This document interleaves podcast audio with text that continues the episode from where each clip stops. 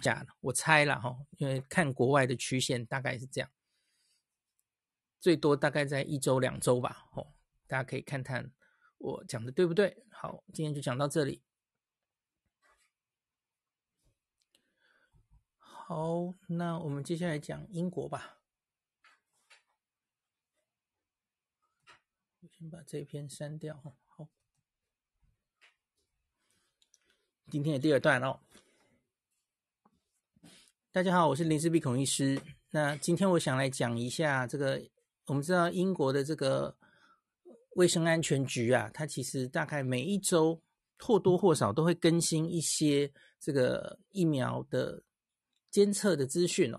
那最近一次是二月十号，那这是本年的第六周的报告哦。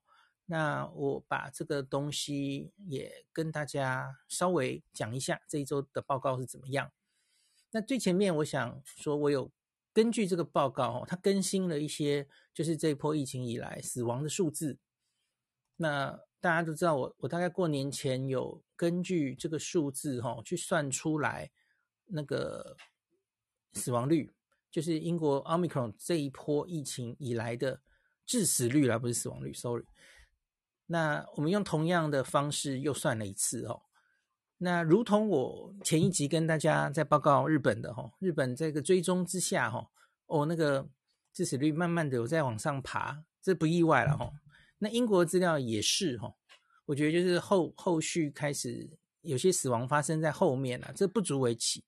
那大家记得我第一次算这个致死率哈，是算千分之一点五，那现在这个数据有一些变化，它现在变成了。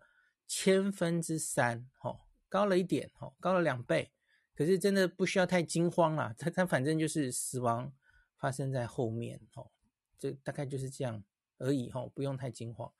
那整体的数据怎么样？它这个是，哈，从记得上次我报告的是一月十六号之前的四周，哈，那有一个可能限制的地方，就是它可能还有一些 Delta 的杂讯在嘛，哦，那这一次的。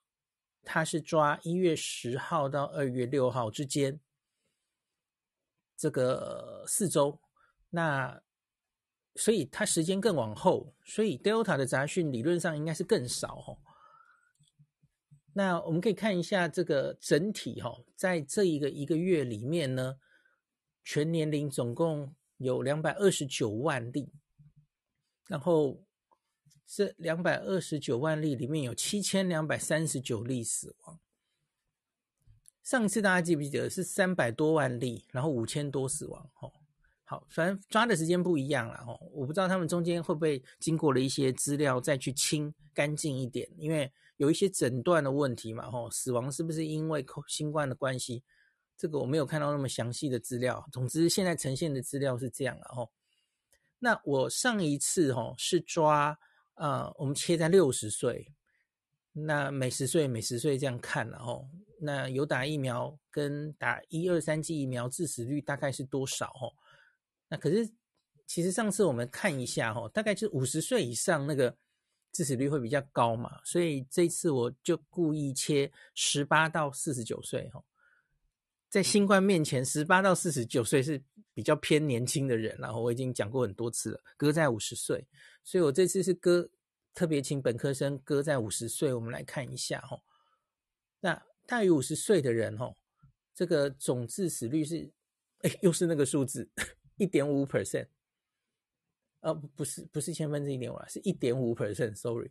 那你假如是完全没有接种疫苗哈，五点二 percent 的致死率，打一剂的话降到四点五，打两剂四点四，打三剂可以降到一点一。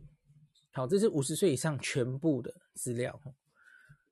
那假如是十八到四十九岁的话，因为你本来致死率就低嘛，哦，十八到四十九岁总致死率其实才万分之二点七而已，耶，好，非常低。那你你假如完全没有打疫苗的话呢，你的致死率是万分之七点九，其实也不高了哦。那打一剂万分之五点三。打两剂万分之三点四，打三剂可以降到万分之一点一，好，大概就是这种状况。那我们特别来看一下，大家非常担心的，最近好多人在说，啊，小朋友不能打疫苗，那要开学了怎么办呢？好，我们我们这个一个人确诊，全校停课十四天哦，啊，十二岁以下尤其危险，根本还不能打疫苗嘛。好，我们来看一下，可是这个数字 还是小小于十八岁，他没有去看，嗯，把青少年跟儿童分开来，嗯，一样。我不记记不记得你们，我不记我不知道你们记不记得上一次好像是十八个人，然后全部还是四个忘了，都在完全没打疫苗的人，然后好，这次是总共十二个人，那十八岁以下总共有七十接近七十五万的青少年跟儿童确诊，七十五万，那只有十二个人死亡，那这十二个人里面呢？有八个是完全没有接种疫苗的，那没接种疫苗者，哦，五十六万分之八，这个致死率是万分之零点一四，十万分之一点四的意思了，哈，非常的低。那你讲打一剂疫苗，打两剂疫苗，哦，其实因为它数字实在太低了，我觉得这个去算那个有没有变小，其实就没有什么意思啦，我就只呈现给大家看，哈。八个人是没有接种疫苗的，那有两个人是接种一剂而已，那有三个人是哦，对不起，有另外两个人是接种两剂。那在接受三剂的一千三百二十四个人里面是没有人死亡的。好，可是因为这个死亡的数字实在太少了嘛，你你很难说这是不是疫苗的功效了。总之就是小于十八岁，其实那个致死率都是非常非常低的哦。那其他的年龄，我想我就不一一念了。那反正大概的趋势跟前一次做都差不多哈。那我我会再附在呃 Podcast 前面的连接，我会更新那篇文章。那再请大家自己看看哈。主要的呃观察还是，特别是五十到七十九啊，这这些老人家哦。你去打到第三剂，对于你的这个致死率的在减少是非常非常有帮助的哈。那那个倍数是非常高的，我还是念一下好了。六十到六十九岁的话，哦，你打这个，我我我把几个年龄还是念一下好了哈。六十到六十九岁，你假如不打疫苗的时候呢，你致死率有四点七 percent。打一剂疫苗降到二点四，那打两剂疫苗二点九。好，这个这个我觉得有很多因素。我上次有跟大家讲过嘛，因为这些人可能两剂打得早，所以其实他已经离那个打两剂完的时间有点久了，所以你你反而会看到这种，诶，打两剂反而这个致死率比打一剂高的状况，哦。但是这不足为奇啦，不需要太。太在乎这个哦，那然后你假如我我卡住了，呵呵，我卡在哪里？好，我刚刚说四点七嘛，哦好，四点七降到二点四，那可是打三剂之后可以降到零点三去哦，降到非常低，哦，这是六十到六十九岁哦，七十到七十九岁也是降得非常明显哦。七十到七十九岁哦，危险！这个你不打疫苗的致死率是十六点一呀。那你打了一剂降到十点六，两剂这个十五点一，有刚刚类似的问题。然后那可是打三剂的话可以降到一点五去哦。第二剂跟第三剂差了大概十倍。那刚刚那个五十到五十九岁的年龄是差了大概九倍哦。七十到七十九，我来念一下好了哦。七十到七十九岁，这个呃，不是，我刚刚念的就是七十到七十九，对，对不起。大于八十岁，大于八十岁当然是这所有年龄层里面致死率最高的哦。这个是三十二点九，可是你打一剂疫苗可以到二十一点八，打两剂三十，打三剂降到七点三去哦。所以。老人家看起来真的是可以大幅减少致死率哦。好，致死率方面我就念到这里。那现在要讲的是，呃，这个报告本身它另外还有提到什么东西哦？那我把它弄出来。好，首先他其实已经他整理了一些这个在这个整个报告里面的第二个表格哈，它其实就是总和了到目前为止针对疫苗在真实世界中对于 Omicron。那他也还有把 Delta 的资料附上来了哈，的保护力，那用很清楚的表格呈现出来哈。那它有分四个方面，就是这个疫苗对于感染的保护力，就是呃这个感染 infection 是指有症状或无症状都算哦哈。所以这种研究一定就是你要定期做 PCR，就是。没有，比方这通常都在医护人员做了哦。那所以就是你连感染都不会感染到，这这是一种防护力嘛？哦，最高等级的防护力，连无症状都不会有的意思。那第二种是针对有症状的感染哦，symptomatic disease 的防护力，这个是我们临床试验中最开始最常看的哦。那第三个是看针对住院的，那最后是看针对死亡的哦。它主要这个表格就是看这四种保护力各自是什么程度，在第二季跟第三季之后，那它大概可以持续到多久？哈，那我们 Delta 我就不念了啦。哈，Delta 其实因为我们搞不好不会再遇到它了哦。Delta 的资料当然会比啊 Omicron 完整，而且是效果比较好。那我们就不念了。那看 Omicron 的话，首先目前还没有针对感染的资料出现。所以它就资料不足哈。好，再来防感染的保护力，这个是不分疫苗的啦哈。它就大概写一个范围哈，在打完第二剂之后的三个月内，大概保护力可以是二十五到七十。范围会那么高，就是因为 A G 疫苗在下面垫背嘛哈，大家知道。然后 mRNA 疫苗前三个月两剂还可以有一些保护力哦。那可是呢？不要高兴太早，它在四到六个月很快就掉下来了，就掉到五到三十了哈。六个月以上更是几乎等于可能算没有哦，零到十 percent。好，那打上第三剂之后呢，它可以恢复到五十到七十五 percent 的的这个等级，在三个月之内。那可是到四到六个月呢，它会掉到四十到五十 percent，掉到一半左右哦。那目前第三剂追踪六个月以上的资料还不足。好，以上这个是讲有症状的感染。那刚刚我念过这这一些研究，它是归纳在 median confidence，就是它的证据证据力，它也把它分成是低、中、高，哦，这个算是中等的证据力。好，那在这个表格上面，其他的这个关于防住院还有防死亡，其实就都是。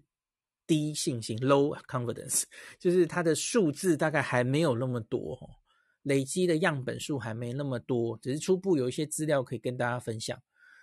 那住院，住院的话呢，当然数字就会比刚刚这个防有症状感染好看许多哦。那这也是我们前一篇在念美国美国这个 NNWR 的那篇比较有争议的文章。那英国这边的资料。数据应该是比美国完整而且多哦。那他们看到的资讯是这样的：在打完第二剂之后，三个月内防住院的保护力大概是六十五到八十五。那四到六个月会掉到五十五到六十五，六个月以上会掉到三十到三十五哈。所以就是住院的保护力啊，打两剂的人哈。六个月应该就要打第三剂了，就不要再撑了哦。我虽然说跟大家说哈，我们现在台湾是规定十二周，就是三个月可以打嘛吼。那有些年轻人也许可以等，可是你也不要等超过六个月了哈，因为超过六个月是连重症的保护力、住院的保护力可能都会有所下降的哦。好，那第三剂打上去之后呢，防住院的保护力三个月内可以高到八十到九十五。那四到六个月会低到七十五到八十五，大概是这种范围。那这个算不算是显著的下降呢？就是昨天我讲的那篇哦，中央社直接下这个标标题哦。我们后来发现是法新社先下了这个标题，中央社大概是抄那个标题，所以我误会他了。我原以为是华盛顿邮报那样写，他故意不要那样写，不是，他是抄法新社的啦。那可是 那法新社该不该那样写？我觉得那是另外一个问题哈。英国看到的这个哈，从八十到九十五降到七十五到八十五，还好吧？这叫显著吗？不一定吧哦。好，那可是英国同样也没有。第三季之后六个月之后的资料，我相信大概是可以看到变低了哈。那可是这个啊，看到再说吧。现在也很难说什么了哈。好，那至于死亡的话，死亡的资料就目前只有局限，应该是有一些时段哦，那个累积的数字不够多了哦。那他现在只有说第二季啊。超过六个月以上的话，对 Omicron 这个防死亡大概有四十到七十 percent。同时段这个防住院其实是三十到三十五而已。诶，你们有没有看到猫腻啊？因为因为我们之前有讲过嘛，这个这一次的你看这个 Omicron 的住院，其实这有一些资料可能是被夸大的哦，因为它其实就是住院就验嘛。那就验到他有 Omicron，他其实只是一个呃 incidental admission，他是不小心住院的哈、哦。那他很快就出院了，在南非观察到这个呃出院住院的日期哈，远远比这个 Delta 时期那个住院日都短，也很少人去插管哦。所以只看住院其实会被误导的啊。哦，那所以你看他对死亡的防护力。四十到七十，哦，你就远远比对住这住院的防护力更高了嘛，哦，所以我觉得其实真正要看，应该要看重症插管还有死亡的防护力，可能会更准确一点哦，那个资料会更不容易被误导。好，那在打第三剂之后的三个月内呢，这个防死亡的保护力是八十五到九十九 percent，也是非常好的哦。所以我觉得还好啦。那四到六个月现在就资料还不足，我们就等英国，他应该会陆续把资料生给我们看的哦。好，接下来这一段呢，针对大家关心的 Omicron 的妹妹 BA two 啊，那他们继续在观察 BA two 对于疫苗的效力哦。结论差不多哦，就是 B A one 跟 B A two 对疫苗的效力看起来是一样的烂哦，差不多哦。那只看数字本身，好像 B A two 的效力还高一点点这样子哈，我就不念了啦，就跟刚刚数字差不多了哈，就好一点点，可是好像可能也没什么 统计学上的差别，大概这样子啦哦。好，那接下来我们再来看一个有趣的东西是，接接下来的 table 其实就是死亡了啦哦，就是我算出来的那个。我我最前面跟大家报告的那个，嗯，打疫苗的状态还有死亡数的的这些表格哈，然后我记得还有一个地方可以跟大家讲的，呃，对不起，我我卡住了，好，要要讲一个限制哈，因为理论上这个死亡打疫苗的。状态还有死亡，我们刚刚不是有讲到，哎，怎么打两剂的反而比比打一剂的死得多？哈，那是因为其实它中间有很多这个每一组啊，它其实不是平均的嘛，哈，你你要知道，呃，理论上应该要根据这个每一群人他的一些基本的因素来校正，然后才能算出这个疫苗的保护力。因为我们要看的是打疫苗到底有没有保护力嘛，哦，那可是直接看这样的数字就会忽略掉那那样子的差别，哦，所以它其实在下面都有但书啦，他跟大家说这个资料理论上是不能用来看疫苗的效力的，哦，因为因为其实它每一组那个条件是不一样的，哦，那所以要去除这种条件的影响。怎么怎么弄呢？他们其实就是去算这个 mortality，哦，就是他是用人口当分母，在全部没有打疫苗的人大概是多少，那每十万人中这样的人，然后他的死亡率是多少？那这样其实很多很多国家在看疫苗的效率，它是用这种十万人口，呃，有打疫苗的人，完全没打疫苗的，跟打一剂、打两剂、打三剂，然后那个数字大概是差多少？他们是这样来看的哦。那所以在这个第十三个表，其实就是用人口来看、哦，每十万人中会有多少人这个住感染、住院还有死亡。那它有分二十八天跟六十天的死亡这样子哦。所以大家有兴趣的话，可以来看这个表。其实趋势就跟我们整理出来的那个表大致类似，哦反正就是年纪越长，然后你。越没打疫苗哦，那个这个在每每十万人发生这个死亡住院的数字都是比较高的哦。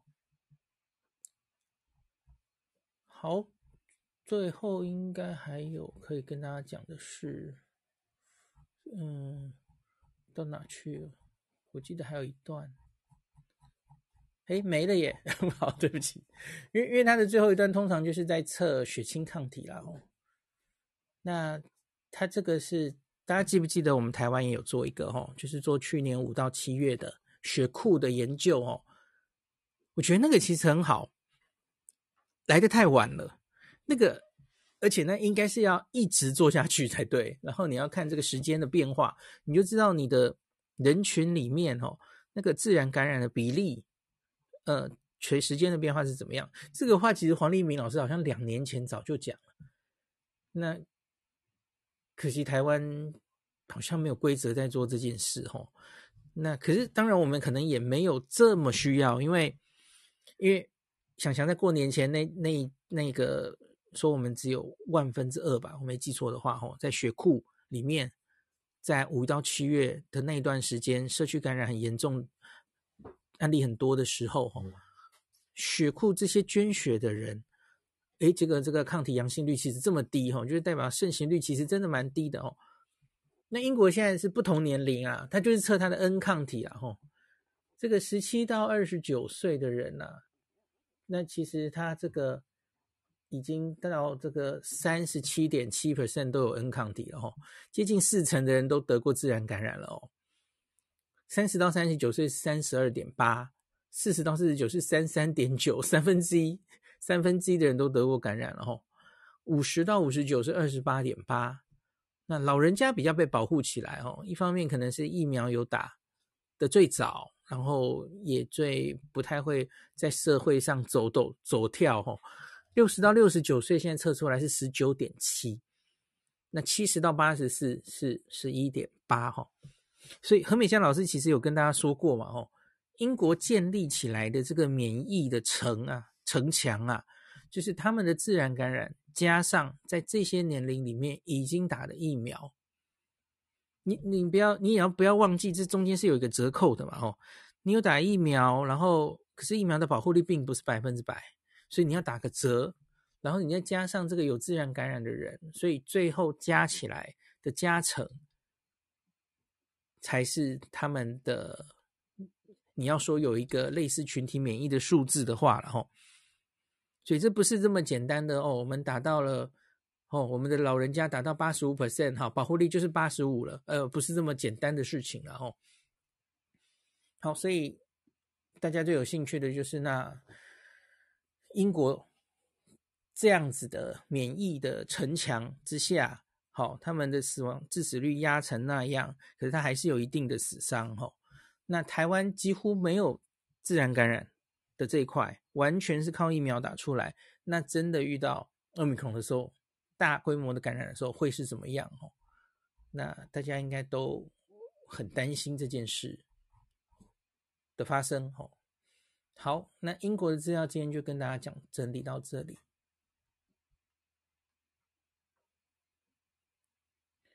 诶，它有一个第十六个图，我刚刚没有仔细看。